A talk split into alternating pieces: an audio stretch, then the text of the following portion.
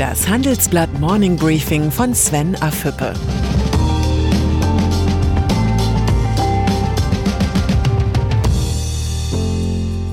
Guten Morgen allerseits.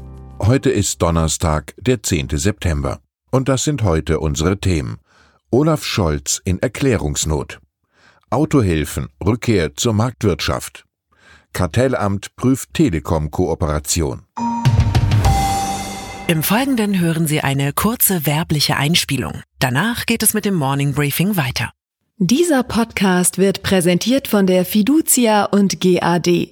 Technische Entwicklungen, demografische Veränderungen, die Bankenwelt ist in einem massiven Umbruch.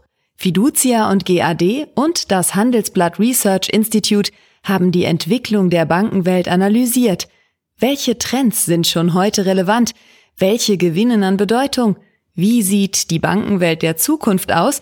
Und welche Rolle spielen dabei digitale Ökosysteme? Alle Infos im Trendradar Banking.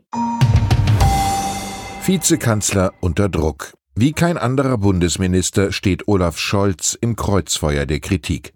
Unangenehme Fragen muss sich der Vizekanzler nicht nur im Betrugsskandal Wirecard gefallen lassen. Auch in der Affäre um den milliardenschweren Steuerbetrug mit Cum-Ex-Geschäften gibt es Klärungsbedarf. Im Finanzausschuss des Bundestages und dem Parlament musste Scholz gestern einräumen, dass es im Zusammenhang mit dem Steuerskandal bei der Hamburger Warburg Bank weitere Treffen mit dem Bankier Christian Olearius gegeben hat. An die Treffen will Scholz keine konkreten Erinnerungen haben. Eine Einflussnahme dementierte er aber erneut. Die entscheidende Frage, warum die Hamburger Finanzverwaltung im Jahr 2016 auf die Rückzahlung von 47 Millionen Euro verzichtet hat, blieb unbeantwortet. Die Gelder waren der Warburg Bank im Zusammenhang mit Cum-Ex-Geschäften erstattet worden. Der Kanzlerkandidat der SPD zeigte sich erneut in einer Paradedisziplin vieler Politiker, lange Reden ohne Erkenntnisgewinn. Für die Opposition bestehen weiter Zweifel an der Rolle des Finanzministers im Cum-Ex-Skandal mit der Hamburger Bank.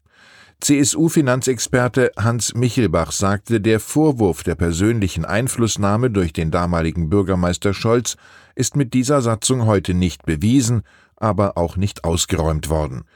Die grünen Finanzpolitikerin Lisa Paus kommentierte die ergebnislose Befragung des Ministers mit Sarkasmus, es ist eine allgemeine Amnesie, man kann sich an nichts erinnern. Man kann sich aber vorstellen, dass die Parlamentarier bei diesem Thema nachfassen werden. Nach der Befragung ist vor der Befragung. Strukturfonds für Autozulieferer. Die angeschlagenen Autozulieferer können sich Hoffnung auf finanzielle Unterstützung machen. So prüft die deutsche Automobilindustrie den Aufbau eines Strukturfonds. Es werden viele Gespräche geführt, wie ein Fonds ausgestaltet werden kann, sagte VDA-Präsidentin Hildegard Müller. Im Ergebnispapier des Autogipfels ist von einem marktwirtschaftlichen Konzept zur Stärkung der Eigenkapitalbasis von mittelständischen Zulieferern die Rede. Dabei setzt der Autoverband VDA nicht auf Staatsgeld, sondern auf privates Kapital. Der Schwenk erinnert an das Credo des früheren Wirtschaftsministers Karl Schiller so viel Markt wie möglich, so viel Staat wie nötig. Scheffler Gruppe baut Arbeitsplätze ab. Wie nötig Strukturhilfen für die Autozulieferer sind, unterstrich gestern eine Pressemitteilung der Scheffler Gruppe. Das Unternehmen will 4400 Stellen abbauen, die allermeisten davon in Deutschland. Bei Continental stehen 13.000 Arbeitsplätze auf der Kippe, bei ZF Friedrichshafen sogar 15.000.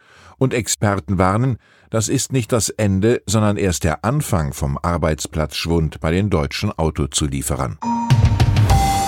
Kartellamt prüft Kooperation beim Netzausbau. Die Idee klingt vielversprechend. Telekom und Vodafone wollen in Regionen mit schlechtem Mobilfunkempfang gemeinsam die Infrastruktur verbessern. Konkret geht es um graue Flecken an 4000 Standorten in der Republik. Die Vereinbarung zum gemeinsamen Netzausbau hat die Wettbewerbshüter im Bundeskartellamt in Alarmbereitschaft versetzt. Kartellamtspräsident Andreas Mund sagte dem Handelsblatt, im Moment ist das Bundeskartellamt in Kontakt mit den Kooperationsbeteiligten und weiteren Marktteilnehmern. Das Kartellamt will prüfen, ob die Kooperation zulasten Dritter geht und dadurch der Wettbewerb beeinträchtigt werden könnte. Ich denke, die Prüfung ist richtig. Am Ende sollte aber auch der überfällige Netzausbau nicht beeinträchtigt werden. Kandidatur um CDU-Bundesvorsitz. Im Kampf um den CDU-Parteivorsitz wird die Tonlage rauer. Im Interview mit dem Handelsblatt greift Norbert Röttgen seinen Mitbewerber Friedrich Merz frontal an. Er halte es für einen Fehler, dass sich Merz zwar zur Kandidatur als Bundesvorsitzender bereit erklärt habe, sich aber nicht auf eine Kandidatur für den Bundestag festlegen wolle.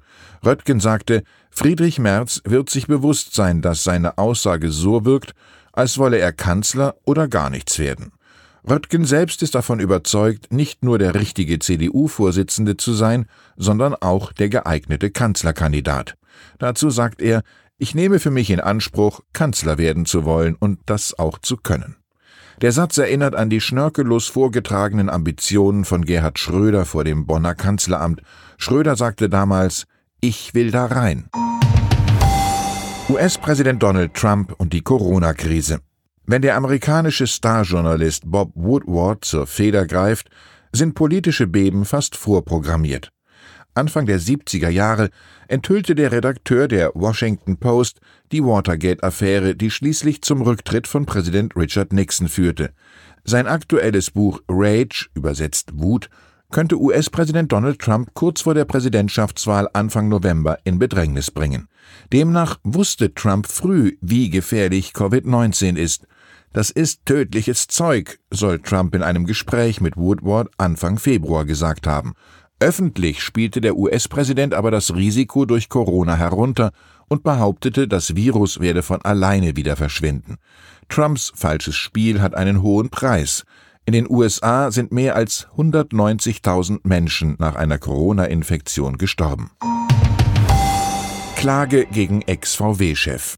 Und dann ist da noch Martin Winterkorn. Knapp fünf Jahre nach Bekanntwerden der Dieselaffäre hat das Braunschweiger Landgericht die Anklage gegen den ehemaligen VW-Chef zugelassen.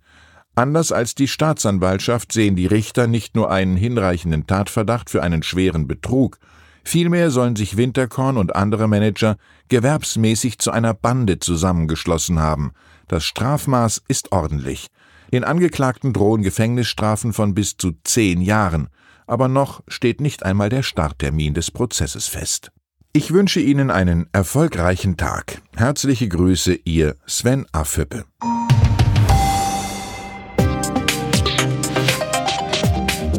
Ab 17.30 Uhr sprechen wir bei Handelsblatt Today über alle Themen, die die Finanzwelt bewegen. Für eine erfolgreiche und nachhaltige Anlagestrategie spielen verschiedenste Faktoren eine Rolle. Beim Thema Portfolioanalyse vertrauen daher viele Anleger erfahrenen Experten. Diese beurteilen die Investments regelmäßig kritisch und richten sie im Zweifel neu aus. Dieses und andere Themen präsentiert von unserem Initiativpartner, der Hypo Vereinsbank Private Banking. Das war das Handelsblatt Morning Briefing von Sven Affüppe, gesprochen von Peter Hofmann.